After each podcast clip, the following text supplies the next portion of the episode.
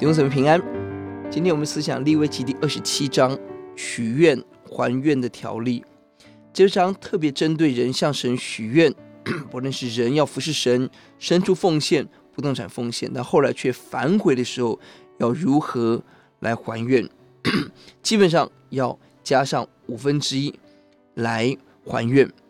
这个律法的目的是我们更加谨慎每一个所许的愿。传道书五章四节提醒我们：你向神许愿，偿还不可迟延，因他不喜悦愚昧人。所以你许的愿应当偿还。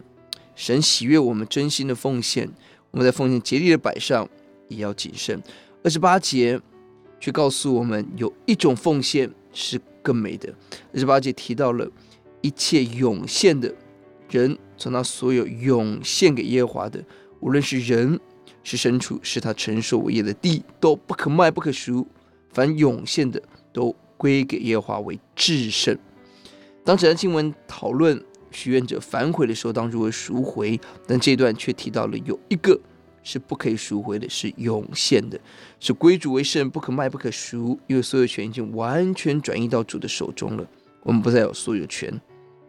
新约的弟兄姊妹，我们被主的保险买赎回来，应当常常思想：我们是属主的子民，我当如何更多把自己献给神？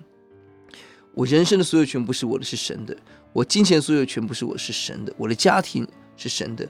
愿我每一个对神的奉献都成为涌献，一次献上，永不回头。我们低头祷告：主，我们感谢您施恩怜悯，主啊，让我们学习把自己生命献给你，学习涌献。